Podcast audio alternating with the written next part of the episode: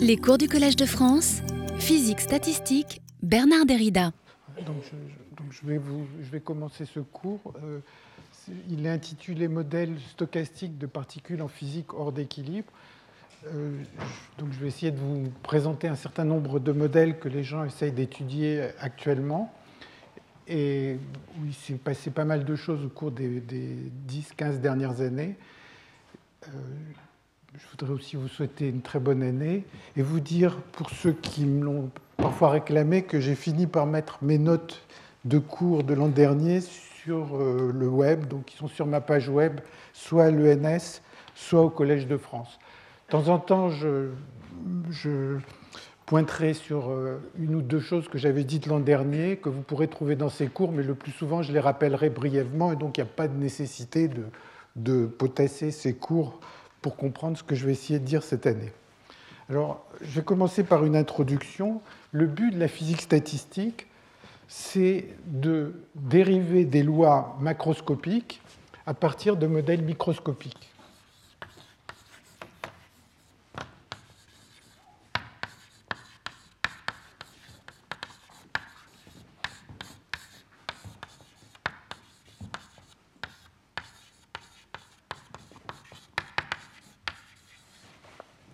Alors, peut-être le, plus standard, c'est de partir d'un système d'atomes en interaction ou de molécules en interaction pour décrire un fluide.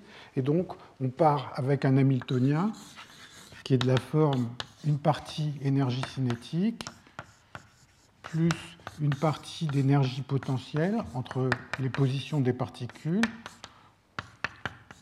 éventuellement un terme de confinement qui va représenter les forces qui sont exercées par la boîte, par une boîte dans laquelle se trouve le fluide, de partir de ça pour essayer de déduire des euh, lois, des équations de l'hydrodynamique euh, pour des champs qui vont être continus. Vous voyez qu'au départ, on part de quelque chose de discret et on veut arriver à des équations d'évolution pour une densité, par exemple, de particules autour d'un point R, la vitesse euh, autour d'une position, la densité d'énergie, éventuellement d'autres quantités qui sont peut-être un petit peu plus subtiles, comme la pression et la température, puisque pour parler de pression et de température, en fait, ce qu'il faut, c'est avoir en tête que le système est proche d'un équilibre. Si euh, la, la, situation qu'on essaye de décrire est très loin de l'équilibre, il n'y a pas forcément de définition univoque de la température ou de la pression, comme on le verra dans un certain nombre d'exemples, même euh, assez souvent, euh, on verra, c'est un sujet qui a pas mal intéressé les gens, que la définition même de pression pose problème quand on est dans des situations hors d'équilibre.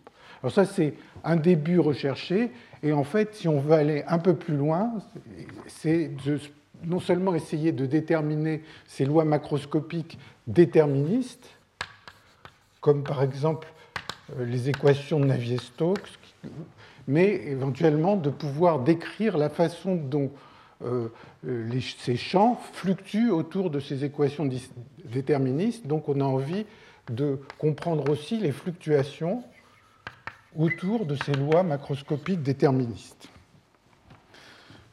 Alors en fait, ce programme, a priori, c'est vraiment un, problème qui, appartient à la physique, mais on peut se le poser dans bien d'autres contextes, en dehors de la physique. Par exemple, on peut essayer de comprendre des mouvements de foule quand vous avez une, population qui est en train de se déplacer, le trafic routier, euh, des, euh, des, courants d'opinion, par exemple, ou bien euh, ce qui intéresse beaucoup les gens actuellement, c'est ce qu'on appelle la matière active,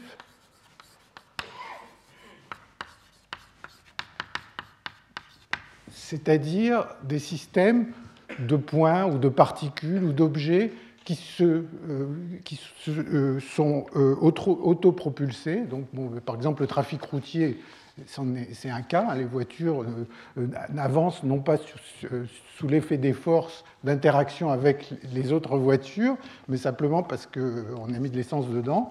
Et alors, il y a toutes sortes de systèmes auxquels on peut penser, comme les vols d'oiseaux, les bancs de poissons, euh, les particules autopropulsées comme des bactéries. Et donc, on peut se poser exactement les mêmes questions, étant donné la façon dont on comprend les interactions ou le mouvement individuel de chacun de ces objets, comment déduire à grande échelle les lois macroscopiques que, que suivent ces systèmes. Alors, pourquoi j'ai choisi ce thème de cours cette année?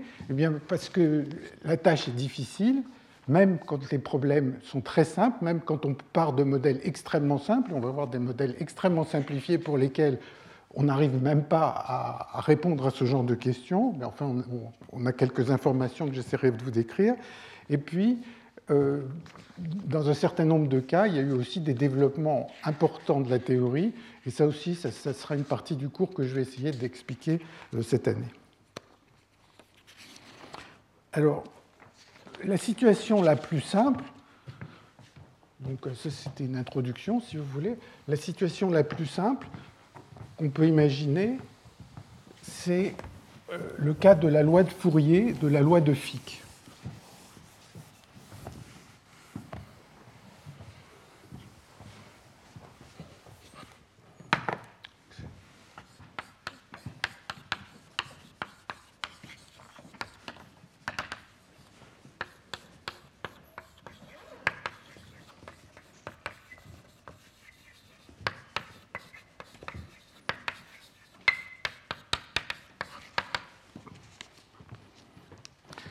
Alors, la situation de la loi de Fourier est la suivante. C'est une des situations dans lesquelles on, peut observer la loi de Fourier, c'est d'imaginer que vous avez un système en contact avec deux thermostats à des températures différentes, éventuellement légèrement différentes, et il va y avoir un certain courant d'énergie, J, entre ces deux thermostats.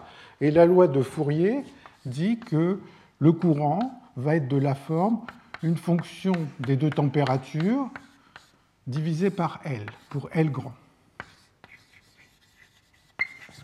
Donc c'est cette dépendance en L qui représente la loi de Fourier, et en particulier, si T1 et T2 sont proches, ceci va être de la forme une constante, que je vais essayer de retrouver pour lui donner un nom qui sera le même par la suite, euh, une constante, disons D, fois T1 moins T2 sur L pour T1 proche de T2.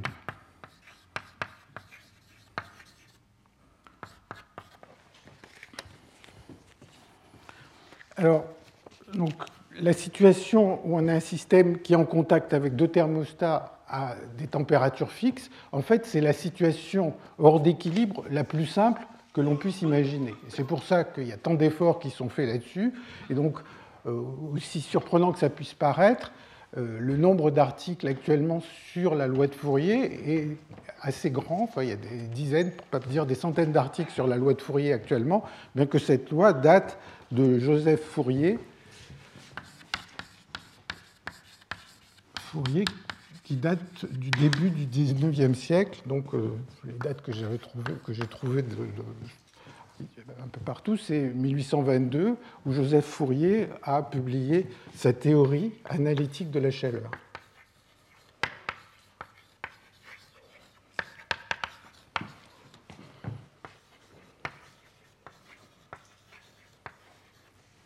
Alors, en fait, son intérêt, c'était de comprendre comment la Terre se refroidissait donc il y avait cette idée qu'à sa formation, la Terre était une boule de, feu et que petit à petit elle se refroidissait. Et la question, c'est de savoir comment la chaleur peut traverser la croûte terrestre. Et donc ça conduit à cette loi de Fourier. On imagine que l'intérieur de la Terre est une certaine température, la, surface à une autre, et c'est ce, flux de chaleur qui est intéressant.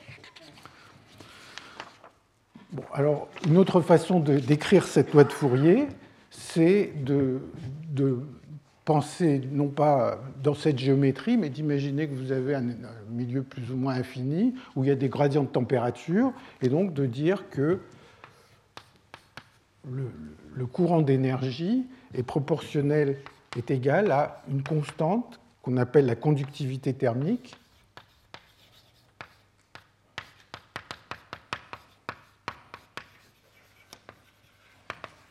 fois le gradient de la température. Donc ça, c'est la loi de Fourier. Je vais expliquer dans, quelques minutes euh, euh, les explications classiques qui conduisent à cette loi de Fourier. Euh, mais, pardon, ça c'est moins gradient. pardon, il y a un moins gradient de la température ici qui m'a échappé. et donc, un des buts, c'est de se dire, une des questions les plus simples qu'on puisse se poser, c'est de se dire, on, imagine que notre système est formé d'un gaz, dont j'ai écrit tout à l'heure l'Hamiltonien, et maintenant, étant donné cet Hamiltonien, étant donné l'énergie d'interaction entre particules, est-ce que c'est possible de trouver cette conductivité thermique, simplement en suivant la dynamique du système? Alors, une cousine de la loi de Fourier, c'est la loi de Fick, et il y a plusieurs lois de ce genre, mais enfin, ici, je vais surtout parler de ces deux lois. La loi de Fick, c'est un peu la même chose, mais au lieu de parler de courant d'énergie, on parle de courant de particules. Donc la loi de Fick, Fick qui doit dater des, années aussi du milieu du 19e siècle, euh, c'est de, considérer un système qui est en contact avec euh, deux réservoirs de particules à deux densités différentes et de se poser la question, est-ce qu'on peut prédire le courant de particules qui va être, comme tout à l'heure, une certaine fonction de ces deux densités divisées par L, et qui, quand les deux densités vont être proches, va être ρ1 moins ρ2 divisé par L fois une constante. Donc ça, c'est quand ça sera euh, un faible gradient, et qui peut s'écrire un peu comme tout à l'heure, comme un courant qui est égal à moins une conductivité euh, ou une constante pardon, de diffusion fois un gradient de la densité. Donc voilà deux lois qui sont très anciennes et la question c'est est-ce que si on part de modèles très simples, est-ce qu'on peut y aboutir? Alors juste pour, euh, pour, ceux qui ne connaissent pas bien euh, ces, thèmes, la loi de Fourier et la, la loi de Fick aboutissent à des équations de diffusion si, euh, je vais, le, dire par exemple dans le cadre de la loi de Fick, euh, si on rajoute à la loi de Fick euh, une loi de conservation, donc la loi de conservation du nombre de particules,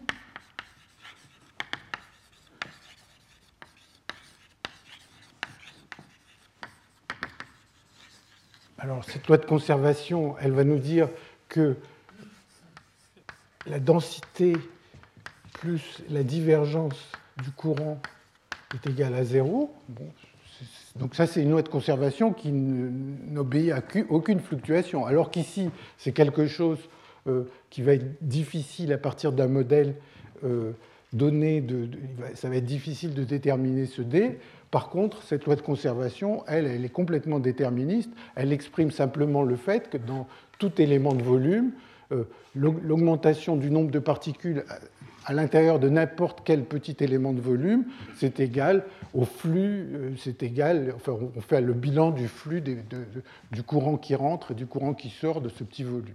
Hein, donc, donc ça, cette loi de conservation est toujours vérifiée. Et si on prend la loi de Fick et qu'on la met avec cette loi de conservation, on arrive à l'équation de la diffusion, d rho sur dt égale d Laplacien de Rho, qui est l'équation de la chaleur ou l'équation de la diffusion, qui est bien connue.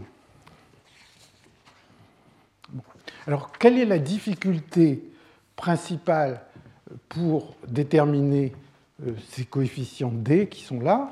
Eh bien, c'est que dans des régimes stationnaires comme celui-ci ou celui de la loi de Fourier, c'est qu'on ne connaît pas la mesure stationnaire. On n'a pas l'équivalent de euh, ce qu'on a pour les systèmes à l'équilibre, c'est-à-dire pour un système à l'équilibre,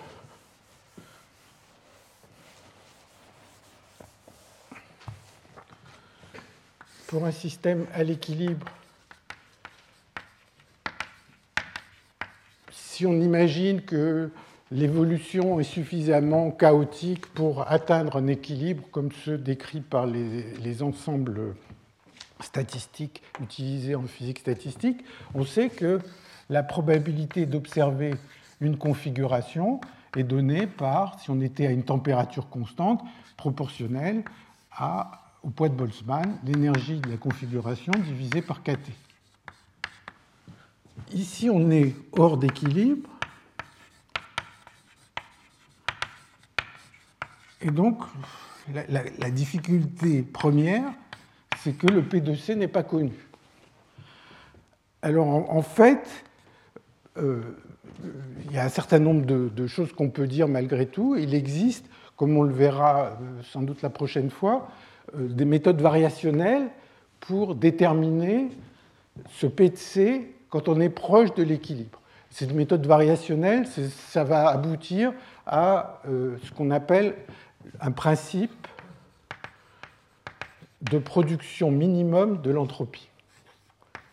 Enfin, je, montrerai ça un peu plus en détail la prochaine fois. Principe de production minimum de l'entropie.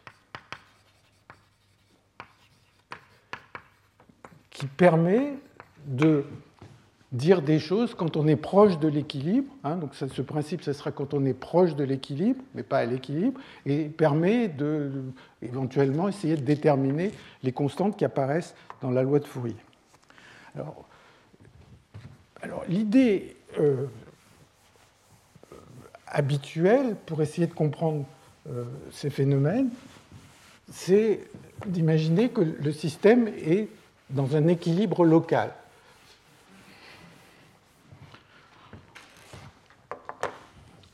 Donc, l'explication traditionnelle,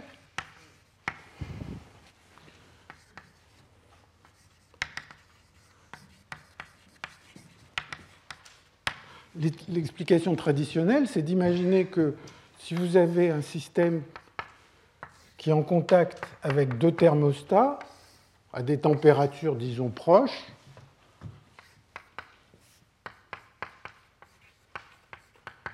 eh bien, il va y avoir un profil de température qui va aller de T1 à T2 et qui va, être, qui va aller de la température T1 à la température T2 qui va être essentiellement linéaire.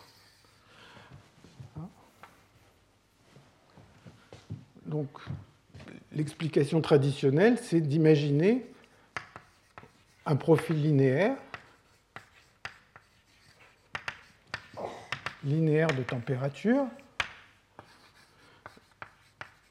Mais en fait, euh, le simple fait de, dire ces mots, ça présuppose que localement, eh bien, le système est proche de l'équilibre. C'est-à-dire qu'on peut définir une température euh, autour d'une position x, disons, qui va, une position petit l, qui va entre 0 et grand L.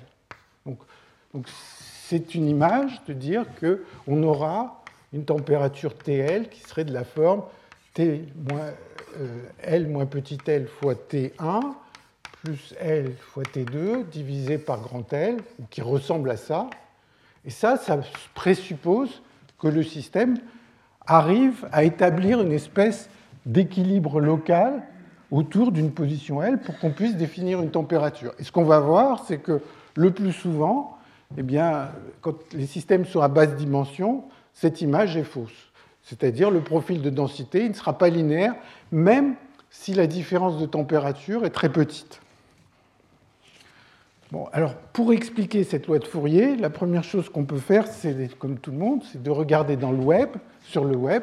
Et sur le web, il y a différentes explications, mais en fait, euh, on trouve assez vite que euh, il est dit qu'elle ne peut pas se déduire des premiers principes. Donc la loi de Fourier, on n'a pas de bonne explication. Et une autre euh, référence euh, peut-être plus sérieuse, c'est un article qui a beaucoup lancé ces sujets au début des années 2000, qui est un article de Bonetto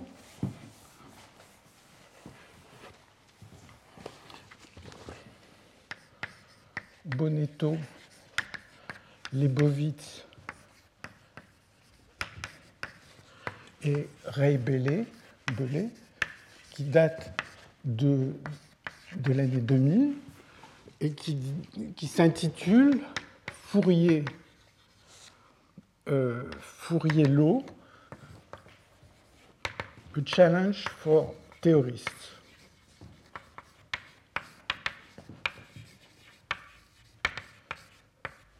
Qui dit bien la question que finalement, en l'an 2000, ils n'ont pas d'explication satisfaisante pour comprendre la loi de Fourier.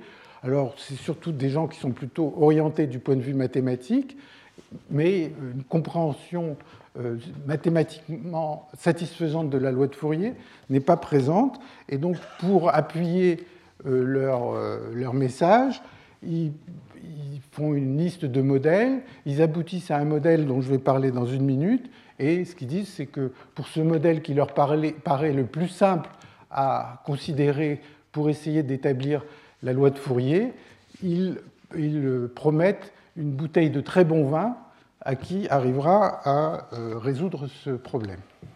Alors, quelle est la difficulté? Bien.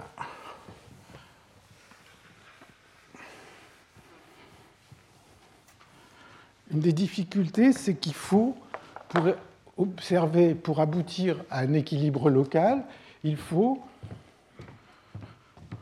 il faut déjà que euh, la dynamique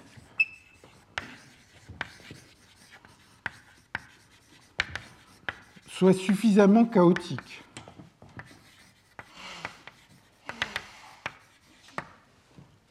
A priori, si on imagine qu'on s'intéresse à un fluide, il y a un certain nombre de quantités qui vont être conservées par la dynamique. Il y a en général, pour un fluide, il va y avoir euh, comme quantité conservée, euh, il va y avoir l'énergie, la densité, l'impulsion, donc la quantité de mouvement,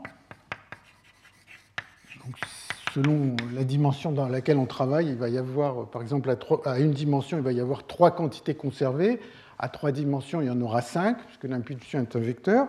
Et ce qu'on voudrait, c'est que la dynamique soit suffisamment chaotique pour qu'il n'y ait pas d'autres quantités qui soient conservées par la dynamique. Donc,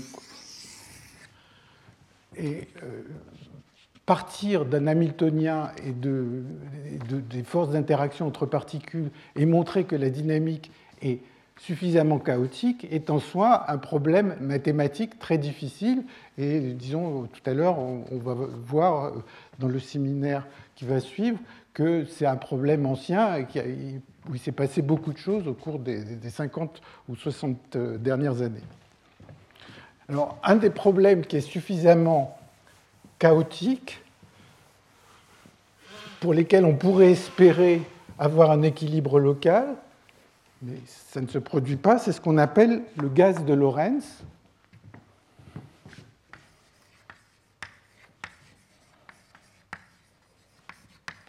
le gaz de Lorentz, c'est simplement des particules qui ne se voient pas, mais en présence d'obstacles, par exemple d'obstacles qui sont disposés au hasard. Il y a la version aussi où les obstacles sont euh, disposés de manière suffisamment euh, qui pourrait être régulière aussi, mais en fait, imaginez que vous avez des particules qui arrivent sur ces obstacles, et donc elles arrivent, elles font des collisions, et euh, ces collisions font que la, particule se met à diffuser. Ça, c'est ce qu'on appelle le gaz de Lorentz, et ça, c'est un des rares systèmes pour lesquels mathématiquement il a été prouvé qu'ils sont chaotiques. Ça, remonte aux travaux de Sinai. Mais comme vous le voyez, enfin comme je crois c'est assez évident, si vous prenez ce gaz de Lorentz, il y a d'autres quantités qui vont être conservées. Par exemple, le module de la vitesse. À chaque fois que la particule euh, est euh, réfléchie, sa vitesse, l'amplitude de sa vitesse est conservée. Donc ça veut dire que si vous envoyez euh, des particules avec une certaine distribution à l'entrée, ben, ça ne va pas du tout s'équilibrer à l'intérieur. Vous allez conserver toute la distribution de vitesse, au moins pour l'amplitude, à l'intérieur. Alors le modèle pour lequel euh, euh, ils ont ces auteurs ont promis la bouteille de vin, c'est un problème qui est celui-là, mais avec des particules en interaction. On peut se dire pourquoi il se complique la vie à mettre euh, des, obstacles et, euh, pourquoi ils vont considérer un gaz de particules en interaction et en plus mettre ces obstacles aléatoires. Et euh, la raison pour laquelle ils font ça, c'est que ça, ça va empêcher l'impulsion d'être conservée.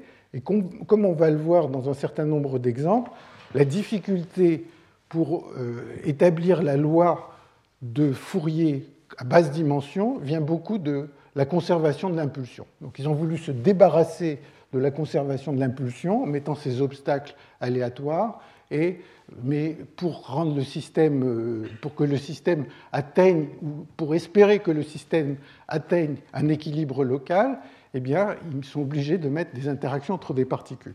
Et donc, là encore, hein, je vous cite simplement ce qu'il y a dans cet article, c'est de dire, voilà, c'est un problème ouvert, au moins il était ouvert en l'an 2000, et je ne suis pas absolument sûr que les choses aient progressé depuis. Donc ça plante un peu le décor de beaucoup de travaux récents que je vais essayer de résumer aujourd'hui et la prochaine fois, qui ont pour but d'essayer de comprendre la loi de Fourier et aussi de comprendre les situations ou de décrire les situations où on observe une loi de Fourier qui est appelée la loi de Fourier anormale. Et la loi de Fourier anormale,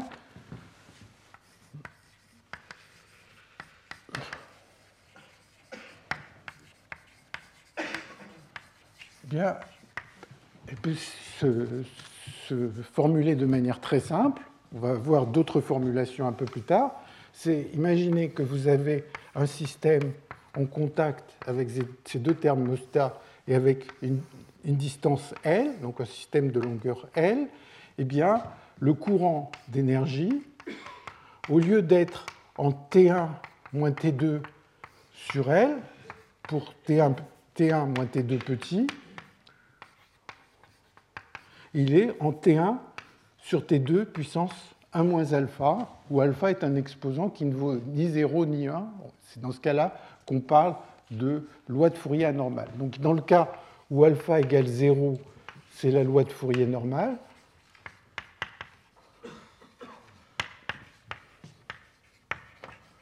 Dans le cas alpha compris entre 0 et 1, c'est la loi de Fourier anormale. Dans le cas alpha égale 1, ça veut dire que le courant d'énergie, ou ça pourrait être aussi le courant de particules dans le cas de la, loi de Fick, eh bien, euh, ne dépend plus de la taille du système, et donc c'est un cas où on va avoir un comportement balistique, un transport balistique. Donc c'est essentiellement ces trois situations auxquelles on est confronté. Et donc, je vais essayer de, vous montrer différents modèles pour lesquels on observe en particulier la loi de Fourier normale ou la loi de Fourier anormale. Alors, avant de faire ça, euh, je vais vous donner l'explication classique de la loi de Fourier, la plus ancienne, qui remonte à euh, Clausius et à Maxwell.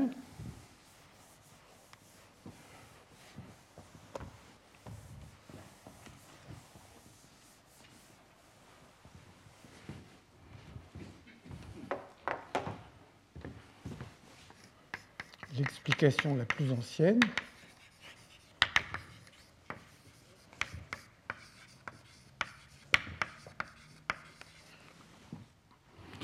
Donc l'idée, c'est de, un peu comme dans les travaux de Boltzmann, de considérer un gaz suffisamment dilué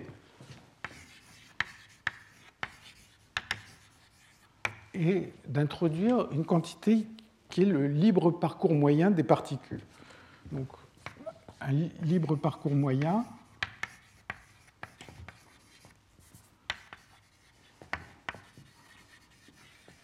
lambda des particules. Ce que, veut dire ce libre parcours moyen, c'est simplement, vous avez ce gaz dilué, imaginez par exemple des petites euh, boules de billard, et puis elles s'agitent dans tous les sens, et le lambda, c'est simplement la distance parcourue par une particule entre deux collisions successives.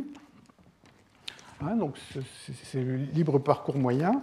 Et maintenant, euh, on va imaginer donc que a notre système en contact avec ces deux thermostats. on imagine, comme je l'ai dit tout à l'heure, ce qui est loin d'être évident, qu'il y a une certaine température autour du point X. Hein. Supposer qu'il y a une température autour de la position X, ça veut dire que le système est en équilibre local, sinon euh, on risque d'avoir différentes définitions de la température qui ne vont pas toutes coïncider, puisque s'il n'y a pas d'équilibre local, on peut par exemple dire, décider que la température va être donnée par, euh, par l'énergie cinétique moyenne, mais comme la distribution, si le système n'est pas à l'équilibre, l'énergie cinétique, il n'y aura pas une distribution de Boltzmann des vitesses. Donc si on calcule par exemple le carré de l'énergie, la moyenne du carré de l'énergie cinétique, on ne va pas trouver la même définition de la température que si on prend simplement euh, euh, la moyenne de l'énergie cinétique. Donc on peut avoir mille définitions de température qui ne vont pas coïncider. Donc ça, c'est si on n'atteint pas d'équilibre local. Mais si on a un équilibre local, on imagine qu'il y a une certaine température autour du point X. Et l'idée, c'est de dire, voilà, le courant est donné par la densité de particules. C'est une espèce de bilance disant euh, qu'est-ce qui, qu'est-ce qui va passer comme énergie à travers une section ici? Eh Bien, essentiellement l'idée, hein, de toute façon, c'est une idée un peu qualitative parce que si on veut la mettre euh, de manière précise, on, tombe sur des difficultés, comme je vais essayer de le dire. Bah, les particules qui sont à gauche, elles sont un petit peu plus chaudes. Imaginons que T1 est plus grand que T2. Donc les particules qui sont à gauche sont un peu plus chaudes. Certaines vont traverser, elles vont prendre de l'énergie, un peu plus d'énergie à la température qui est à gauche de cette section, vont la transporter vers la droite. Les particules qui sont à droite de cette section sont un peu plus froides, elles ont un peu moins d'énergie, elles vont traverser, et donc il va y avoir une différence qui va euh, conduire à ce flux. Donc ça va être proportionnel à la densité de particules, racine de la température, puisque la racine de la température, c'est essentiellement la vitesse des particules, et puis l'énergie cinétique des particules de gauche va être T de X, et puis l'énergie des particules à droite va être T de X plus lambda, où lambda est le libre parcours moyen. Bon, si vous faites ça à une dimension, ça ça donne à peu près ce que j'ai écrit. Si vous le faites à trois dimensions, il y, a, des questions angulaires qui vont faire que ce ne sera peut-être pas lambda, mais lambda sur euh, racine de 3 ou quelque chose comme ça. Ça n'a pas beaucoup d'importance. Mais essentiellement, l'idée, c'est que s'il y a ce gradient de température, eh ben, les particules qui sont à gauche sont un peu plus chaudes que les particules à, droite, et donc euh, simplement les particules de gauche transportent un peu plus d'énergie cinétique que celle de droite. Et en, imaginant que lambda est beaucoup plus petit que la taille du système, bien ceci donne moins ρ racine de t dt sur dx. Et donc ça donne essentiellement, euh, et puis il y a un lambda que j'ai oublié, ρ lambda dt sur dx, et donc ça donne un courant d'énergie qui est proportionnel à la racine de la température, et on observe la loi de Fourier comme, comme, annoncé. Alors, euh, comme je l'ai oui. Ben ici, ici étant donné que la loi de Fourier est anormale, il y aura sans doute un coefficient ici, mais je sais pas, ça serait peut-être mieux de ne pas l'appeler D parce que ça ne sera pas une constante de diffusion, puisque là, le, courant ne sera plus le gradient puisque c'est T1 moins T2 sur L à une certaine puissance, ce ne sera plus un gradient. Donc, euh, ça, va conduire à la diffusion anormale, et donc la semaine prochaine, vous allez avoir un exposé où on va vous montrer justement qu'il y a de la, diffusion anormale, euh, comment euh, l'équation de la chaleur est modifiée quand vous avez de la diffusion anormale. Alors, en fait, une des difficultés ici, enfin, d'abord, il faut supposer qu'il y a l'équilibre local, et puis, malgré tout, si vraiment le système était à l'équilibre autour du point X, il n'y aurait aucune vitesse particulière. Disons, ce qui va faire qu'il y a un transport, c'est malgré tout que, que, la mesure stationnaire n'est pas une mesure d'équilibre. C'est le petit écart à cette mesure d'équilibre qui va être responsable du transport. Et donc, une des difficultés, c'est, comme je le disais tout à l'heure, pour décrire la loi de Fourier, c'est de connaître la mesure stationnaire modifié par cette petite différence de température ou un petit champ électrique qu'on peut mettre ou un petit champ qu'on peut mettre dans le système. Bon. Donc, alors, il y a une autre façon de mesurer euh, euh, les, euh, la constante de diffusion ou, d'essayer de, de, comprendre la loi de Fourier, c'est de prendre d'autres géométries.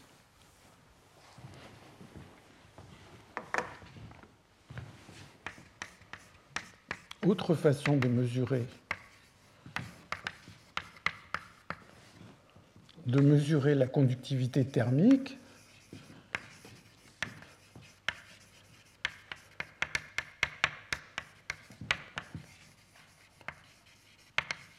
ou bien, euh, si on s'intéresse au transport de particules, d'autres façons de mesurer la constante de diffusion, c'est au lieu de partir de la géométrie qui est ici, de mettre une différence de température, eh bien, c'est de prendre par exemple un, anneau ou un tore, si on est à trois dimensions, ou un cercle si on est à une dimension. On a notre système, euh, notre fluide qui, est, euh, qui se trouve à l'intérieur de ce tore, et puis on peut euh, regarder le courant d'énergie qui va traverser une section au cours du temps. Donc, imaginez encore une fois qu'on prenne pour euh, modèle de fluide euh, un système de petites boules de billard qui s'entrechoquent, eh bien, chaque fois qu'une particule va traverser cette section dans une direction, eh bien, l'énergie cinétique de la particule qui traverse va augmenter Q, la quantité d'énergie qui a traversé cette section. Et puis, si une particule traverse en sens inverse, eh bien, Q va diminuer. donc, on peut faire des simulations et on peut se poser la question, bien sûr, de comment ce Q évolue, cette quantité d'énergie qui traverse une section évolue au cours du temps. Bon, si le système est à l'équilibre, eh bien, Q moyen va valoir 0. Mais, enfin, bon, en supposant qu'on n'a pas donné une impulsion totale au système au départ, donc imaginons qu'on part d'une situation où l'impulsion euh, générale est zéro, mais on peut s'intéresser à Q carré euh, au cours du temps, et ça, ça va définir une constante D que l'on peut essayer de déterminer. Le, fait d'avoir la loi de Fourier dans ce cas-là, c'est de dire que pour un système de longueur L, eh bien, les fluctuations de courant d'énergie à l'intérieur du système vont être d'ordre D sur L, pour avoir cette dépendance. Et avoir une loi de Fourier anormale consisterait à trouver que ces fluctuations de, de courant d'énergie vont être une constante divisée par L à une puissance 1, moins alpha. Alors quel, est l'intérêt et l'inconvénient de ce genre d'approche? L'intérêt, c'est que on n'a plus à se préoccuper des thermostats, de se dire quelle est la représentation, comment on, on, va modéliser les thermostats dans le système. Il n'y a plus de thermostat, le système au départ est totalement à l'équilibre. L'inconvénient, c'est qu'il faut connaître des corrélations temporelles du système qui est à l'équilibre. En particulier, une façon de. Alors, euh, euh, peut-être j'ai été un tout petit peu trop vite, mais en fait, je vais, je vais, euh, je vais revenir un tout petit peu là-dessus un peu après. une façon de voir pourquoi on a besoin des corrélations temporelles, c'est ce qu'on appelle. c'est dû à ce, qui, s'appelle la, loi, la, la formule de Kubo,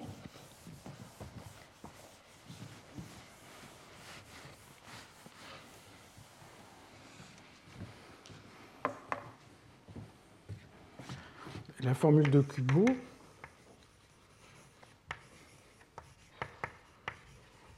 elle va dire que Q carré sur T, si je prends la limite d'un temps très long, bon, on observe Q carré sur T, ce n'est pas très étonnant, parce que si on attend un temps très très long, eh bien, le système que l'on regarde ici va avoir un certain temps de relaxation. Hein, donc Q l'énergie qui aura traversé une certaine section, si j'attends très très longtemps, eh bien, il va y avoir un certain. On peut imaginer que le système a un certain temps de relaxation, on va oublier ses conditions initiales et euh, que le courant euh, intégré total va être une somme Q1 plus Q2 plus Q de T sur taux, où essentiellement, ça c'est les courants qu'on aura observés, ou le courant intégré, le flux qu'on aura observé pendant euh, un premier intervalle de temps taux, un deuxième intervalle de temps taux, etc. Et si ces, temps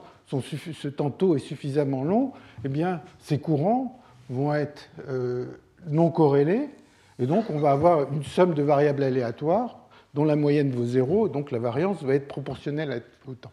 Et donc, euh, la formule de Kubo, elle relie ces fluctuations à euh, aux corrélations temporelles par une formule qui est celle-là.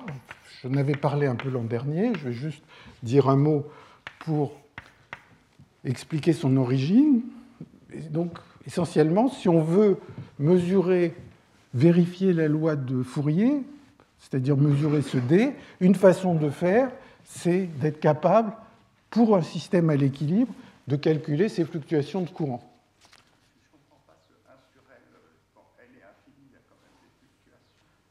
Euh, euh, ici. Alors, on va, on va, le voir, et en fait, on va voir que pour les systèmes diffusifs, par exemple, ça va être en racine de temps. Ici.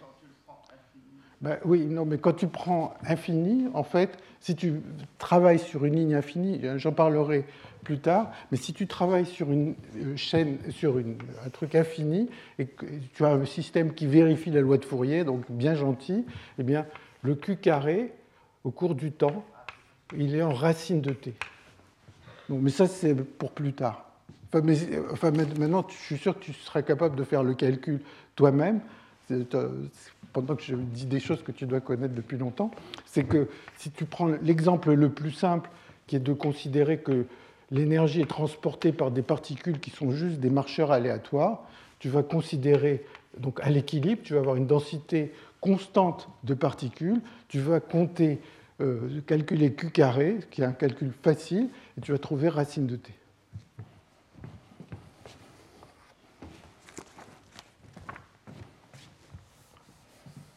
Bon, donc tout ça pour dire que quand on a cette géométrie qui est, quand on a cette géométrie qui est finie, euh, il va y avoir une somme de variables aléatoires. Donc le Q carré va être, euh, va être en T, hein, puisque c'est juste comme, comme une marche aléatoire.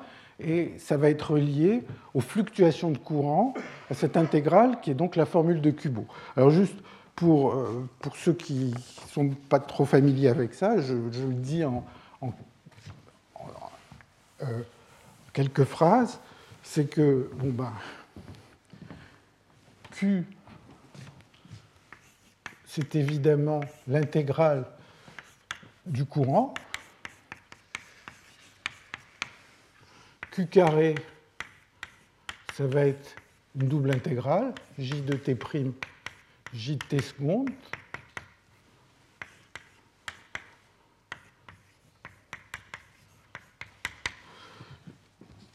Si on est à l'équilibre, les corrélations de courant vont ne dépendre que de la différence de temps. Donc J de T' moins T seconde, ça va dépendre juste de la différence T' moins T seconde. Et donc ceci, en fait, euh, donc je peux remplacer j de t', j de t seconde par j de t' moins t seconde, j de 0. Et donc ceci, ça donne 2 intégrales de 0 à t de euh, t moins taux, si je ne me suis pas trompé, j de taux, j de 0, des taux. Et puis maintenant, vous divisez par t, vous prenez les, temps, vers l'infini, et vous tombez sur cette formule de, de Kubo. Euh, encore faut-il, bien sûr, dans cette histoire, que l'intégrale converge. Et donc, on va justement tomber sur des questions où l'intégrale ne converge pas. On va y arriver dans pas longtemps. Euh, alors, une autre. Euh, donc, hein, si vous prenez cette situation, vous êtes à l'équilibre et vous pouvez essayer de mesurer ce D sur L ou ce D, enfin ce rapport en utilisant cette formule de Kubo. Euh, une autre, euh, disons, pourquoi ce D ici est relié au D qu'on a écrit dans cette géométrie? Ben, C'est ce que je vais essayer de montrer. Et ça, c'est une conséquence de ce qu'on appelle le théorème de fluctuation-dissipation, une relation de fluctuation-dissipation, ou bien le théorème de fluctuation. Donc ça, je vais juste essayer de vous montrer que essayer de trouver euh, le courant quand on a une faible différence de température dans la géométrie qui est ici, c'est la même chose que de regarder les fluctuations de courant quand les deux températures sont les mêmes. C'est aussi un calcul qui est facile et qui reprend un tout petit peu des choses que j'avais racontées l'an dernier.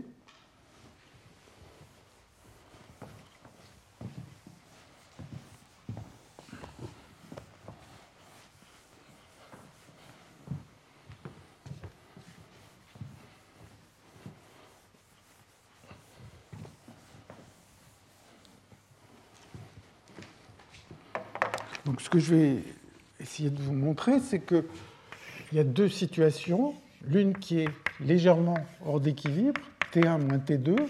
Et donc là, ce n'est même pas une question de loi de Fourier, c'est juste de calculer ou d'essayer de, dire des choses sur la réponse d'un système à un petit gradient de température et euh, la façon dont ça fluctue quand il n'y a pas de gradient de température. Donc il y a deux situations. La situation où des deux côtés, il y a la même température, donc c'est une situation d'équilibre. Et là-haut, c'est une situation de léger déséquilibre, donc T1 moins T2 est petit. Alors, si T1 moins T2 est petit, il va y avoir un courant moyen de particules qui va être de la forme, je ne sais pas, D tilde T1 moins T2, hein, parce que des fois j'ai mis D sur L, donc appelons-le D tilde. Eh bien, si le courant, quand T1 et T2 est petit, est de cette forme, alors quand il n'y a pas de gradient de température, quand les deux côtés sont à la même température, donc quand on est à l'équilibre, eh bien Q carré sur T va valoir 2D K T2, K c'est la constante de Boltzmann, 2D KT2. 2D D tilde. Bon, ici, si euh, on est dans une situation où il y a la loi de Fourier, le D tilde, il sera de la forme D sur L. Il aura cette dépendance en L par rapport à la taille du système. Mais ce que je veux dire ici, c'est de mesurer ce D ou mesurer celui-là, une situation à l'équilibre, l'autre légèrement hors d'équilibre, ça revient à mesurer la même chose. Alors, euh, pour euh, juste pour, vous rappeler comment on arrive à ce genre de relation, une façon simple, c'est d'utiliser ce qu'on appelle le théorème de fluctuation.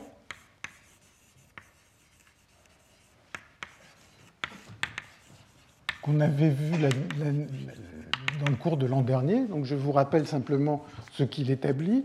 Il dit que si je regarde un système pendant très longtemps et que je mesure la fonction génératrice du flux d'énergie au cours d'un temps très long, eh bien ceci va augmenter en e puissance t fois un mu de lambda pour les temps longs. Et le théorème de fluctuation, il nous dit que mu de lambda égale mu de moins lambda moins 1 sur kt2 plus 1 sur kt1. Donc, en fait, c'est une relation, une, symétrie qui, euh, qui, ne dépend pas du tout de la nature du système. Hein. Ça peut être un fluide, un solide, tout ce qu'on veut, ça ne dépend pas. Bon, il y a quelques hypothèses pour y arriver, comme par exemple le fait que l'énergie ne peut pas s'accumuler indéfiniment à l'intérieur du système. Il y a quelques hypothèses, mais sous réserve de ces hypothèses, on a toujours, euh, toujours ces, relations. Alors vous voyez que avec cette définition de mu de lambda, donc ça c'est la fonction génératrice de Q, eh bien Q, le courant moyen sur T, c'est égal à mu prime de 0. Les fluctuations du courant, c'est égal à mu seconde de 0. Ça c'est juste une conséquence de cette fonction génératrice. Et maintenant, si vous regardez cette relation pour lambda petit, donc vous faites un développement quand lambda est petit et quand T1 euh, moins T2 est petit, vous avez, disons, supposons que je veuille calculer le courant, bah, le courant moyen, ça va être mu' de 0 est égal à mu' de bah, lambda vaut 0, pardon, c'est égal à moins mu' de moins 1 sur kt2 plus 1 sur kt1. Et ceci, vous voyez que si la différence de température est petite, c'est égal à moins mu' de 0 plus mu seconde de 0, 1 sur kt2 moins 1 sur kt1. Hein, vous pourriez continuer.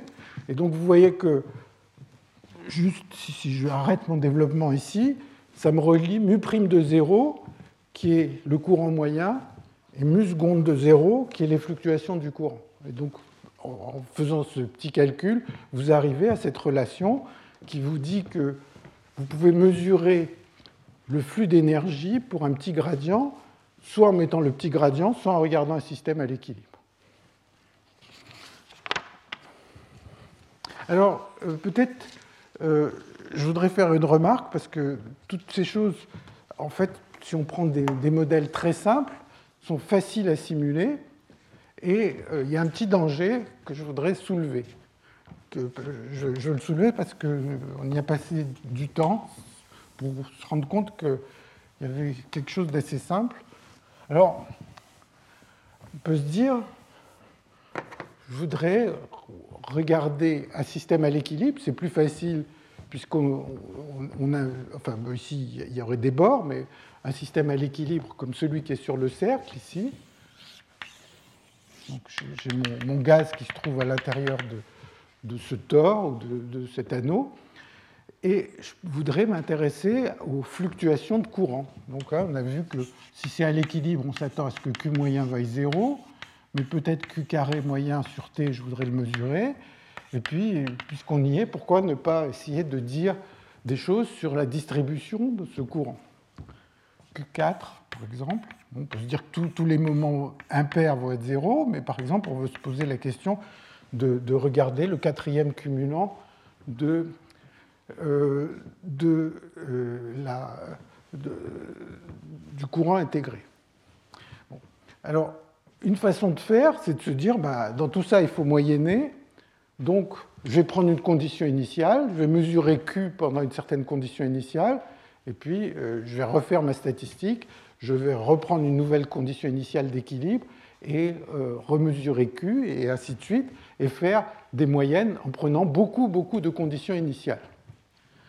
Alors, si vous faites ça, eh bien, vous allez trouver que Q4 Q4 va augmenter comme t carré et ne va pas augmenter comme, comme t, que, que, euh, euh, la, fonction connexe de Q4 va augmenter comme t carré. Et la raison en est très très simple, c'est que, en fait, si vous partez d'une situation d'équilibre, eh bien, si vous répétez plusieurs fois le même calcul, l'énergie initiale du système va être différente. S'il est à l'équilibre, à une certaine température, vous allez trouver différents choix de l'énergie initiale, elle va fluctuer. Et donc le simple fait que l'énergie initiale fluctue va faire qu'il y a une quantité, que ça va être une nouvelle quantité conservée par la dynamique, et donc ça va faire que les fluctuations vont être plus grandes. Alors peut-être je ne vais pas rentrer dans le détail de ce calcul, qui n'a pas beaucoup d'intérêt, c'est juste pour vous dire que c'est une difficulté. Si on moyenne sur la condition initiale, en choisissant différentes conditions initiales qui n'ont pas, par exemple, toute la même énergie, eh bien, on ne va pas du tout être capable de bien décrire les fluctuations de courant. Ce qu'il faut faire, c'est prendre une seule condition initiale et faire une simulation qui va durer très longtemps, et après prendre euh, des fenêtres pour mesurer euh, Q2 ou Q4. Et donc, en faisant ça, on arrive à avoir des, des bonnes statistiques pour ces fluctuations. C'est juste une remarque, mais qui nous avait pris un peu de temps avant qu'on se rende compte que c'était ça l'origine de nos difficultés. Alors, dans ce que je vais euh, raconter aujourd'hui, la, fin de cette séance et la séance prochaine, c'est le type de modèle que les gens regardent Et essentiellement, il y a trois types de modèles pour décrire, pour essayer de comprendre cette loi de Fourier. Donc il y a les modèles de gaz,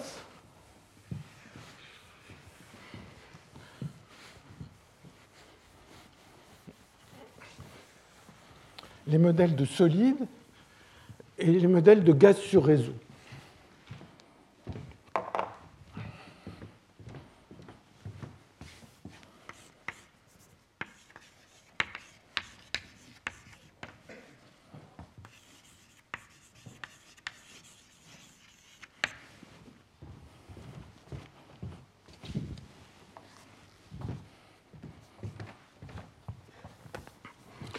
De gaz ou de fluide, si vous avez un système, et à l'intérieur, vous avez des particules avec qui sont décrites par un Hamiltonien comme celui que j'ai écrit au début. Donc c'est un gaz ou un fluide.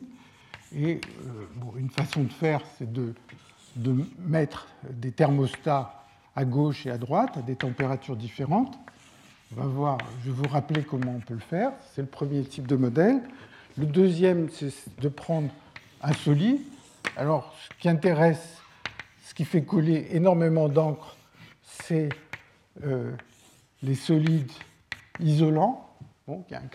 Donc, c'est essentiellement des atomes qui interagissent par des forces à peu près élastiques entre eux. Et puis, euh, et puis euh, vibrer et d'une certaine manière, on excite ces vibrations à gauche avec ce thermostat, on les excite à droite avec un autre thermostat, il va y avoir un flux de particules au cours, du temps. Et essentiellement, la raison pour laquelle ces sujets intéressent beaucoup les gens, c'est que dans tous ces cas, en basse dimension, donc quand la dimension est égale à 1 et égale à 2, eh on observe une loi de Fourier anormale.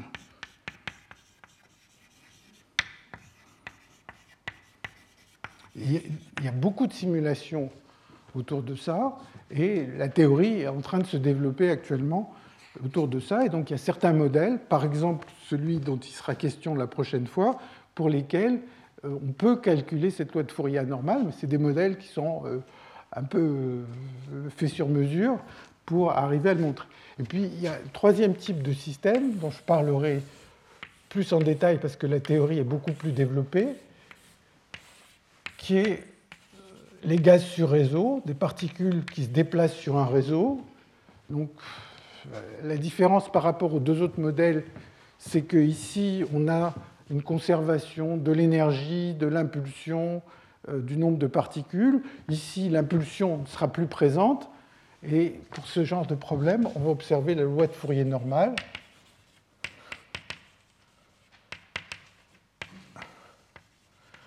Et euh, il y a toute une théorie qui a été développée depuis une quinzaine d'années, qui s'appelle la théorie macroscopique des fluctuations, dont je vais parler euh, à partir du troisième ou quatrième cours, qui va permettre de calculer des quantités qui jouent le rôle d'énergie libre dans des systèmes hors d'équilibre, qui va permettre de comprendre toutes les fluctuations de courant à l'intérieur de ce type de système.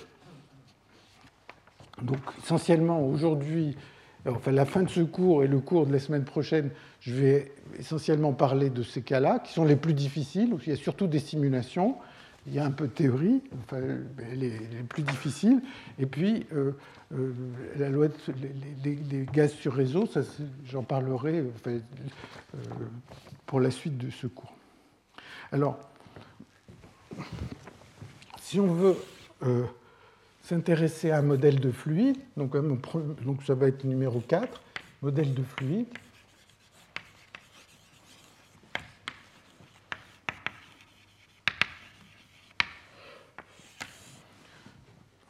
C'est l'énergie que j'ai écrite tout à l'heure. Vous avez une énergie, un Hamiltonien. Donc ici, c'est de la physique classique. Somme de pi carré sur 2m, plus somme de U de QI moins QJ, plus le potentiel extérieur. Et puis, euh, ces particules sont dans une boîte, et ce que vous voulez, c'est savoir comment introduire ces thermostats qui sont à droite et à gauche. Alors, comme on l'a vu l'année dernière, il y a plusieurs façons d'introduire les thermostats. Il y a des thermostats qui sont déterministes.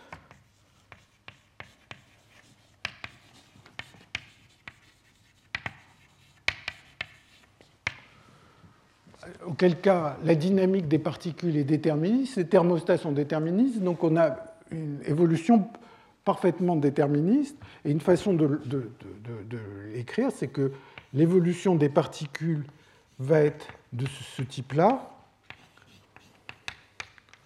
égal bon, moins d2, alors appelons ça euh, grand U si vous voulez, d de grand U sur dq, donc ça c'est dû aux forces euh, internes du système ou euh, des bords du, récipient qui contient le fluide, et puis il va y avoir un couplage avec le thermostat qui est de la forme, alors quelque chose qui va être, mettons, a de Q,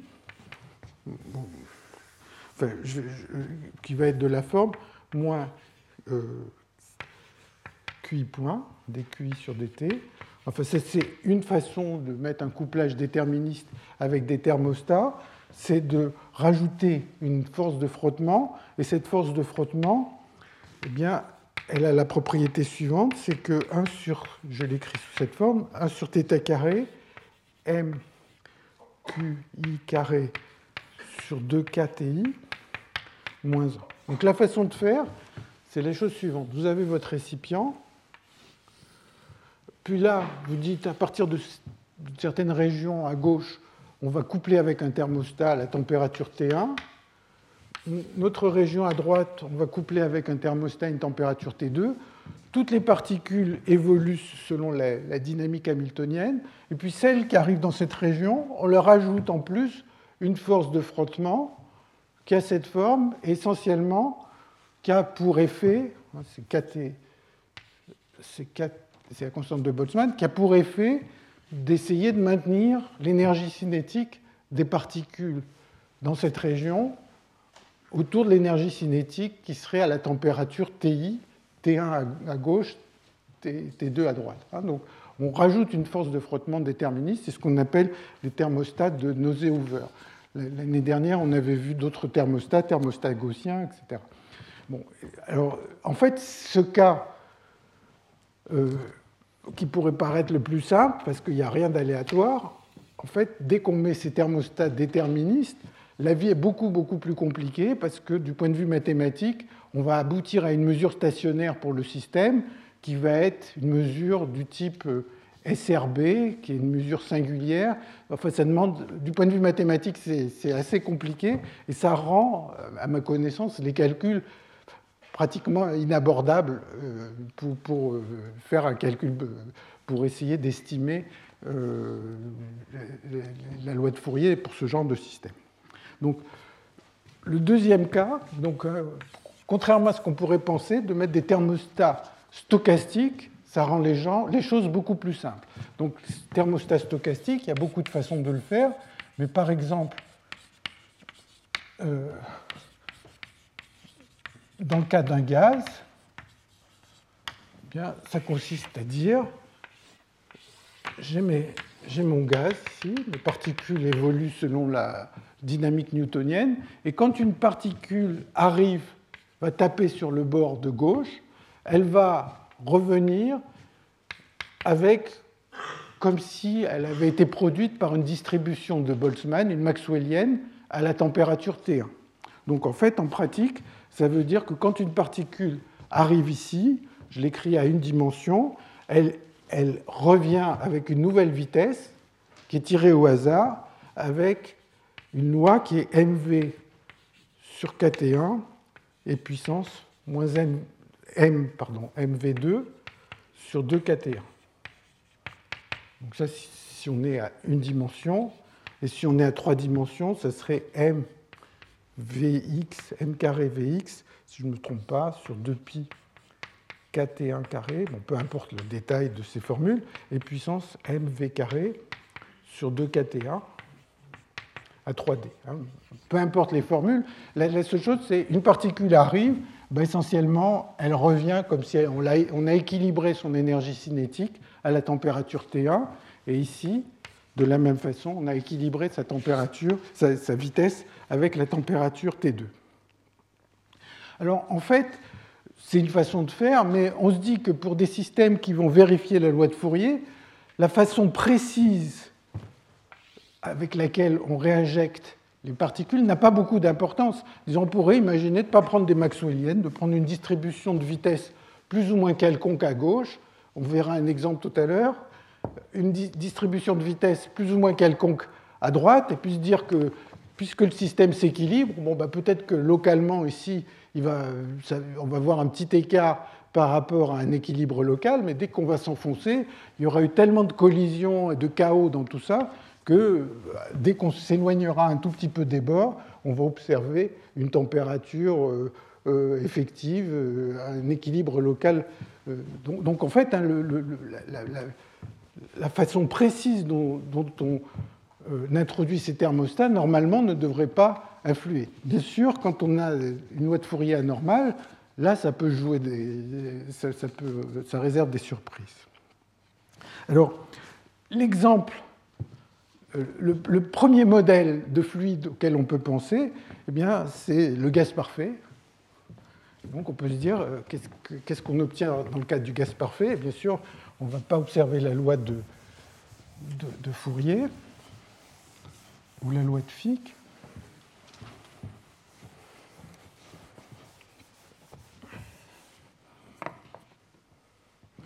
Si on considère le cas d'un gaz parfait, le gaz parfait, c'est justement des particules qui n'interagissent pas entre elles. Donc, qu'est-ce qui va se passer? Ben, Une particule va arriver, va rentrer en collision, elle va avoir une nouvelle vitesse, elle va traverser de manière balistique sans, voir personne, d'autres euh, aller de l'autre côté et revenir, et ainsi de suite. Et donc, la distribution de euh, vitesse à l'intérieur du système, eh bien, la distribution de vitesse, d'abord, ne va pas dépendre de l'endroit où on se trouve, et elle va avoir une forme de ce genre.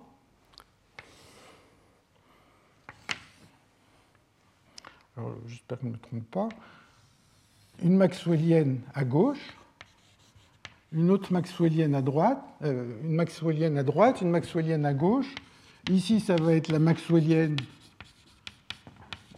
euh, à la température T1. Toutes les particules qui vont vers la droite ben, la dernière fois qu'elles auront vu un thermostat, il aura été à la température T1. Donc, elles vont être distribuées, elles vont avoir une distribution de vitesse à la température T1. De, à gauche, ça va être une maxwellienne à la température T2. Donc, vous voyez qu'il n'y a aucun équilibre local dans ce système. Euh, partout, on a une distribution qui n'est pas une maxwellienne à une certaine température intermédiaire. Le système ne s'équilibre pas. Et on peut calculer, alors bon, ce n'est pas très compliqué de calculer le flux d'énergie à l'intérieur de ce système. Bon, je l'écris, c'est un calcul qui consiste à dire que, euh, à, dire que la, distribution, vous avez une distribution qui est cette forme, exponentielle moins V2, euh, MV2 sur 2KT1 pour les V positifs, avec une amplitude A1, A2 et puissance moins V2 m sur 2 kt2 pour les v négatifs. Bon, et puis vous, dites que le, donc ça, ça va être un P de V, si vous voulez. Et la densité, ça va être l'intégrale de P de V dV, bon, qui va vous donner une relation entre ces deux quantités. le fait que il n'y a aucun flux de particules puisque le nombre de particules est conservé, qu'on ne les laisse pas s'échapper ni à droite ni à gauche. Ça va vous donner une autre relation entre A1 et A2. Et bon, si vous terminez ce calcul qui est, élémentaire, vous trouvez que le courant d'énergie est égal à, bon, je le fais avec Mathematica, racine de 2 πm, racine de T1, racine de T2, racine de T1, moins racine de T2. Donc pour T1 proche de T2, c'est linéaire en T1 moins T2, pas très surprenant, mais il n'y a aucune dépendance dans la taille du système. Mais c'est le cas où c'est euh, euh, un transport qui est balistique. Donc c'est le cas le plus facile. Et, bien sûr, ça veut dire que le, gaz parfait, ben, il est très bien pour, pour décrire des gaz dilués à l'équilibre, mais pour comprendre ses propriétés de transport, il n'est pas du tout adapté. Alors, l'étape suivante, c'est de dire on va prendre des interactions.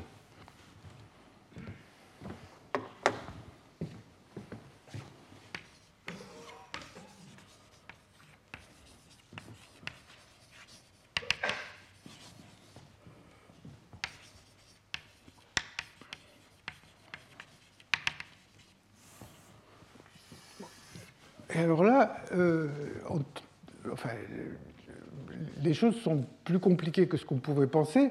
Et en fait, il y a une surprise, c'est que l'image qu'on pourrait avoir, qui est, donc si on part à l'équilibre, l'image qu'on pourrait avoir, qui est celle du mouvement brownien, si vous avez un gaz de particules qui, rentre en collision, on pourrait se dire, bon, ben, une particule marquée, disons il y en a une, comme ça, euh, j'imagine que j'essaye de la suivre, j'essaye de suivre cette particule, on pourrait se dire, elle va avoir beaucoup de collisions, et donc on va avoir une somme de variables aléatoires, et donc on va pouvoir euh, euh, utiliser l'équation de Langevin pour décrire le mouvement de cette particule. Et l'équation de Langevin, je vous rappelle, ce serait m dv sur dt égale moins gamma v plus un bruit blanc gaussien. Donc si on considère que ce type de description est une description fidèle du mouvement d'une particule marquée, eh bien on aboutit au fait que les corrélations de vitesse décroissent au cours du temps comme e puissance moins gamma t moins t'. Donc les, corrélations de vitesse euh, décroissent exponentiellement et donc, de là, on peut calculer euh, par une formule de type Kubo la constante de diffusion de la particule qui est égale à 2 intégrale de 0 à l'infini de V de t, V de 0 dt. Un peu comme tout à l'heure, j'avais montré que quand on, euh, quand on euh, a les, les, fluctuations de courant sont reliées aux corrélations du courant à l'équilibre, eh bien, la constante de diffusion, c'est exactement la même chose. Vous allez dire que la position d'une particule, ici je prends le cas à une dimension, c'est l'intégrale sur le temps de Vt' dt'. Si le système est à l'équilibre, la corrélation entre deux temps de vitesse, de vitesse entre deux temps ne dépend, pas, ne dépend que de la différence des temps. Si ça décroît exponentiellement, vous intégrez, vous avez un nombre, et ça, ça vous donne euh, la constante de diffusion. Mais ça, euh, malheureusement, ça n'est pas vrai. Et euh, en fait, au début des années, au milieu des années 60, il y a eu les premières simulations numériques euh, qui ont eu lieu. Et donc, il y a un article, où il y a une série d'articles qui sont dus à Alder et Wainwright, qui datent donc euh, des années 68 euh, à peu près, et qui ont fait une chose assez simple conceptuellement, euh, avec les ordinateurs de l'époque, ça devait peut-être pas être totalement évident, c'est de prendre un système de quelques, de, je crois, 500 disques. une certaine, on leur donne une certaine énergie cinétique, et ces disques évoluent en ayant des collisions élastiques entre eux. Donc on met 500 disques et maintenant on regarde une des particules et on mesure les, flux, corrélations de vitesse de cette particule au cours du temps. Et le résultat de Alder et Wainwright numérique a été de trouver que les corrélations de vitesse décroît, non pas comme une, comme une exponentielle, mais décroît comme une loi de puissance qui dépend de la dimension, qui est e puissance moins d sur 2. donc ça, c'était euh, des travaux numériques. Il y a eu pas mal de, théories qui a été faites après. Évidemment, c'est un système en interaction, donc la théorie n'est pas, pas évidente. Le plus souvent, il faut faire certaines approximations. Tout l'art, c'est de savoir faire les bonnes. Par exemple, je vous renvoie, si vous voulez, un article qui a, plus de 40 ans de, de et Résibois qui date de, de, 1975. il y a d'autres articles qui, sont aussi de, qui ont à voir avec la théorie cinétique qui permettent d'expliquer ce, genre, ce genre de décroissance en loi de puissance. Hein, donc c'est juste les corrélations de vitesse d'une particule marquée, n'importe laquelle, à l'intérieur de ce fluide. Alors vous voyez que si vous avez une décroissance en loi de puissance comme ça, eh bien, en dimension 1 et en dimension 2, eh bien, l'intégrale de V de t, V de 0, dt est infinie. Et donc, on n'a plus une constante de diffusion, on n'a plus la, loi de Fick, par exemple, euh, à laquelle on pensait, c'est-à-dire euh, on, observe une constante de diffusion qui est infinie pour, euh, pour une particule marquée. Alors, l'explication, je vous renvoie à ces articles, mais un jour, j'ai eu la chance que Yves, Yves me l'explique en tête à tête, et j'ai trouvé que l'explication était particulièrement lumineuse. Et donc, la, façon dont euh, on peut expliquer cette décroissance, c'est de se dire qu'il y a plusieurs quantités conservées dans ce système qui sont bon, l'énergie, la densité de particules,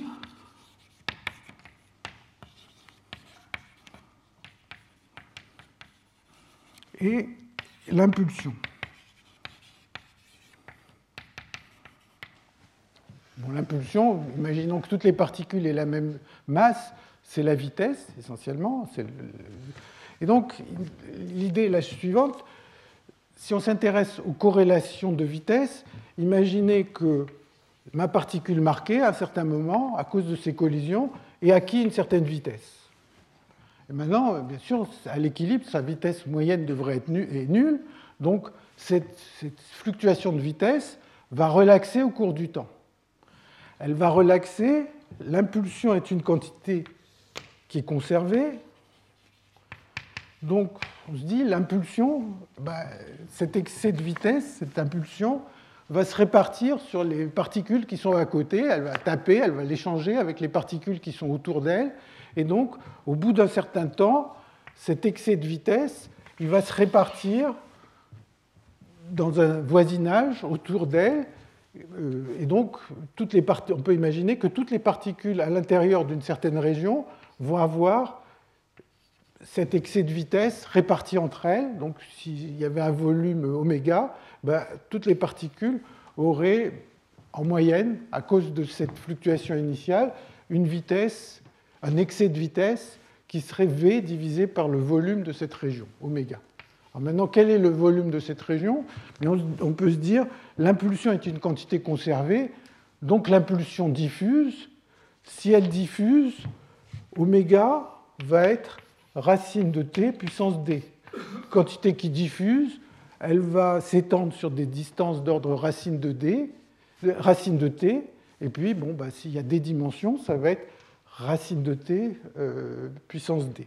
Par conséquent, la vitesse au bout d'un temps t, l'excès de vitesse qu'il y aura sur une particule va être la vitesse initiale fois quelque chose. Bien sûr, tout ça fluctue et tout ça, c'est avec les mains, c'est t puissance d sur 2. Et donc voilà l'origine de cette décroissance, voilà l'explication avec les mains de, cette décroissance en loi de puissance. Mais la, présence de cette décroissance en loi de puissance est à l'origine de coefficients de diffusion qui vont être infinis, et donc c'est une des raisons pour lesquelles on observe ces lois euh, anormales en dimension 1 et en dimension 2. Alors, qu'est-ce qui se passe quand on regarde euh, des gaz? Donc le gaz parfait, je viens de vous dire, euh,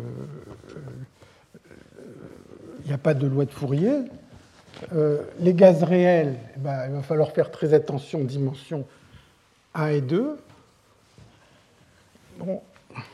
Et donc, je, vous, rapporte un résultat de simulation numérique que l'on a fait euh, il, y a, quelques années pour un gaz met en interaction et à une dimension.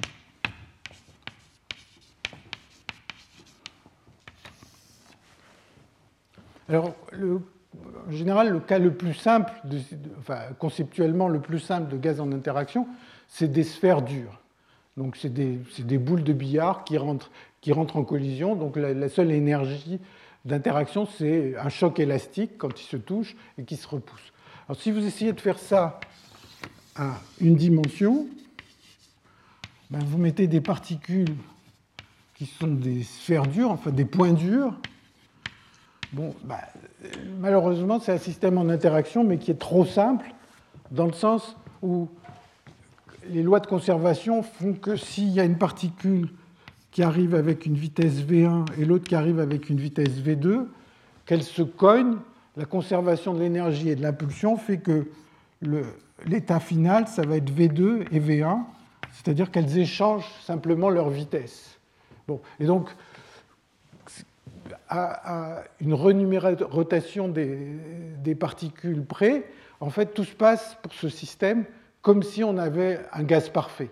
Donc il ne va rien y avoir de nouveau du point de vue du transport si on prend des gaz de particules avec des cœurs durs ou si on prend un gaz parfait. Donc c'est trop simple. Alors, le cas suivant, qui a suscité beaucoup de travaux numériques au cours des dernières années, c'est de prendre des masses alternées. Donc vous prenez M1, M2, M1, M2, M1, M2, et ainsi de suite. Et donc vous avez un gaz. Maintenant, il va y avoir des règles de collision qui sont euh, tout à fait à la portée de n'importe quel euh, étudiant de terminale. Conserver l'énergie, conserver l'impulsion. Si je vous dis que la particule avec la masse M1 et la masse M2 arrive et rentre en collision, vous allez pouvoir calculer V'1 et V'2. Voilà. Et donc, vous établissez ces formules à la main, vous les mettez sur l'ordinateur, vous mettez 1000 euh, particules et vous laissez le système euh, s'agiter dans tous les sens et vous essayez de mesurer le flux d'énergie qui va passer à, travers le système. Par exemple, en prenant une section et en regardant combien de particules, chaque fois qu'une particule traverse, vous allez considérer qu'elle transporte son énergie cinétique elle, a sur le dos son énergie cinétique et quand elle traverse, elle, transmet cette énergie cinétique. Alors voilà le type de résultat auquel on arrive. Il y a eu beaucoup de simulations qui ont été faites. Nous, on en a fait certaines euh, euh, euh, sur ce système avec un point de vue un tout petit peu différent. Ce sur quoi tout le monde s'accorde, c'est que si vous mettez deux thermostats température T1 et T2. Hein, donc comme tout à l'heure, chaque fois qu'une particule arrive au bord de gauche, elle, elle, est réfléchie avec une distribution de vitesse qui correspond à la température T1. Pareil à droite, eh bien, on observe que ceci, en fonction de la taille, donc hein, quand je mets Q sur T, c'est le courant d'énergie moyen, limite quand T tend vers l'infini, donc on prend une simulation suffisamment longue, et on trouve une loi de puissance, et ceci décroît en L puissance à peu près 2 tiers. Donc ça, c'est ce sur quoi tout le monde s'accorde, au moins numériquement. Euh, et à peu près, le 2 tiers, il n'est pas garanti que ce soit pile 2 tiers. C'est un exposant qui ressemble à 2 tiers. Et donc les gens ont fait d'assez grandes simulations. Ce que nous, nous avions fait, c'est de regarder d'autres cumulants Q2, Q3 Q4, tout ça sur T, hein, donc c'est les cumulants du courant, ils ont tous l'air de décroître en L puissance, euh, pardon, quand je dis 2 tiers, c'est 1 sur L puissance 2 tiers, c'est L puissance moins 2 tiers, pardon. C'est L puissance moins 2 tiers, excusez-moi.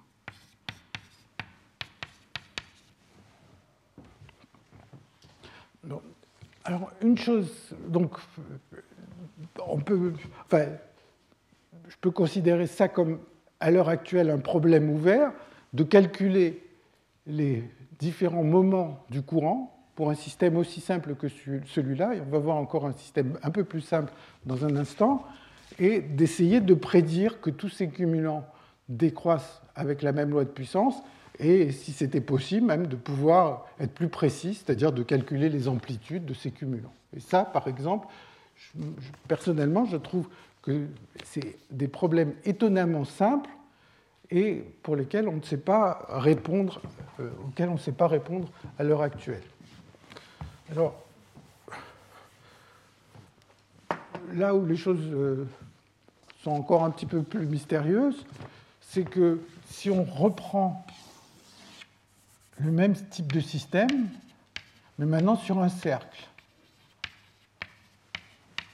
alors, bien sûr, sur le cercle, les, moments impairs sont zéro, le système est à l'équilibre, mais les moments pairs ne le sont pas.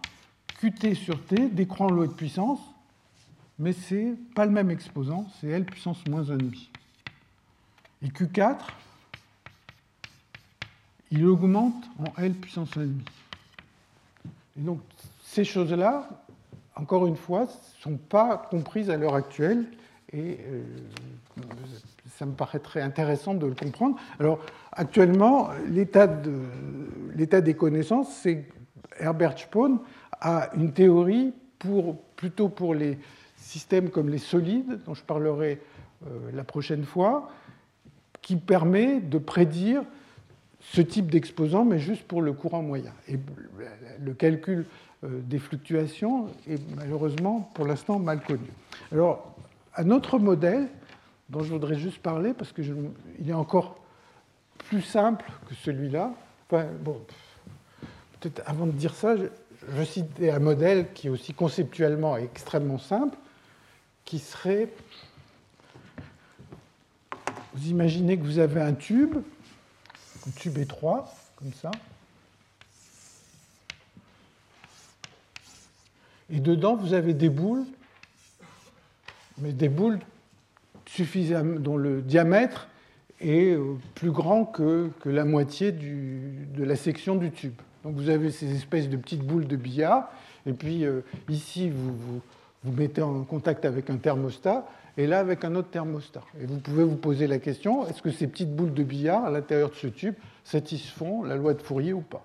Et là, de la même façon, on observe la loi de Fourier anormale, qui est L puissance moins, euh, moins 2 tiers, c'est-à-dire le courant divisé par T, et ça fois T, T1 moins T2. Et ça encore, à ma connaissance, il n'y a pas une théorie qui vous permet de prédire ce type d'exposant ou même de calculer vraiment ce courant moyen au cours du temps, malgré un grand nombre de, travaux. Alors, un, autre modèle, encore enfin, peut-être plus simple, qui avait été introduit dans les années, euh, dans les années 80, c'est un modèle de, gaz. Alors, la raison pour ce modèle est double. C'est un modèle qui avait été introduit par Yaniro et Lebowitz en, en l'année. je n'ai pas noté l'année, mais c'est dans les années en 85. Et euh, une des raisons pour, il y a une double raison de considérer ce modèle, c'est que il y a une croyance où les gens pensent que la raison pour laquelle on observe cette loi de Fourier anormale, donc ces exposants qui ne sont pas 1, est due à la conservation de l'impulsion. Un peu pour la raison que j'ai avancée tout à l'heure, que j'ai rappelé, ces travaux de Alder et Wainwright. Alors, euh, ici, c'est un modèle pour lequel l'impulsion ne va pas être conservée, donc a priori, on se dirait la loi de Fourier va être normale, première chose. Et il a un autre avantage, c'est ce modèle, c'est que l'équation de Boltzmann peut se résoudre exactement. Alors quel est le modèle? Il est très simple, c'est un gaz. Et maintenant, il y a des particules qui ont à un certain moment une certaine vitesse. Et il y a deux situations. Lors d'une collision, si on est dans une situation comme ça, après la collision, ben, les particules ne se voient pas, si V, V' est positif. C'est-à-dire si les particules rentrent en collision et qu'elles ont des vitesses qui vont dans la même direction, ben elles s'ignorent. Si les particules avancent, euh, rentrent en collision et ont des vitesses opposées, alors chacune des particules est réfléchie. Donc ça ne conserve pas l'impulsion, puisque vous voyez que euh, la, vitesse devient moins la vitesse, donc euh, la, somme des, vitesses, hein, puisque les particules ont la même masse, donc la somme des vitesses ou la somme des impulsions c'est pareil, eh bien, ne conserve pas, ce système ne conserve pas l'impulsion, malgré tout, quand euh, on, fait, on, va mesurer le, transport d'énergie, on va tomber exactement sur la même situation que précédemment, c'est-à-dire on observe une loi de Fourier normale pour un système qui au départ a été introduit parce que l'équation de Boltzmann pouvait se résoudre exactement. L'impulsion n'est pas conservée, mais si vous réfléchissez, la valeur absolue de la vitesse est conservée. On a une autre loi de conservation. Et personnellement, je trouve ça assez étonnant que des systèmes aussi simples, on ne puisse pas euh, arriver à les résoudre.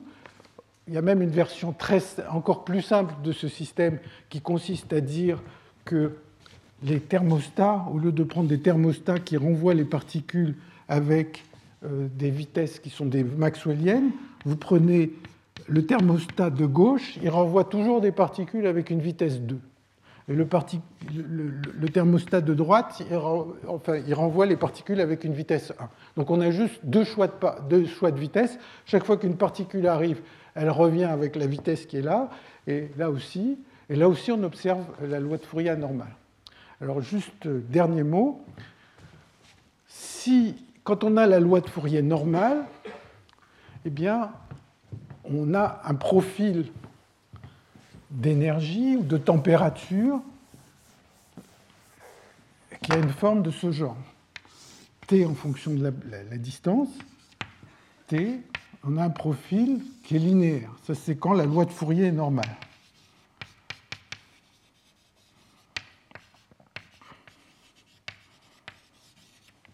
Dans le cas où elle est anormale, le plus souvent, ce qui, s'observe pour ce modèle-là, pour les modèles de particules en interaction euh, euh, avec les deux masses, eh bien, on observe un profil de température ou un profil d'énergie qui a une forme toujours de ce genre, enfin qui ressemble à ce genre, qui n'est pas du tout linéaire, et même si T1 moins T2 est tout petit, on n'a pas euh, une forme linéaire. Alors, dans un certain nombre de modèles, cette dépendance peut se comprendre. En fait, elle, consiste à résoudre euh, l'équation de diffusion euh, avec un exposant non entier. Donc, ce qui généralise euh, l'équation de diffusion, mais j'en parlerai un peu plus la, prochaine fois. Et le séminaire de la semaine prochaine aussi sera consacré à ça. Donc je m'arrête ici en vous remerciant. Je vous encourage beaucoup à, venir écouter le, séminaire qui va commencer dans un moment, dans, quelques minutes, sur le problème de Fermi-Pastaulam, qui est une des premières simulations numériques pour essayer de comprendre comment un système peut s'équilibrer, et donc qui a été là aussi une grande surprise numérique en son temps, et où finalement, depuis, depuis euh, ces années 50, il y a eu beaucoup de débats pour savoir si euh, c'est vraiment euh, un artefact parce qu'on n'a pas attendu assez longtemps, ou bien si c'est une raison réelle pour laquelle le système ne s'équilibre pas. Je vous remercie.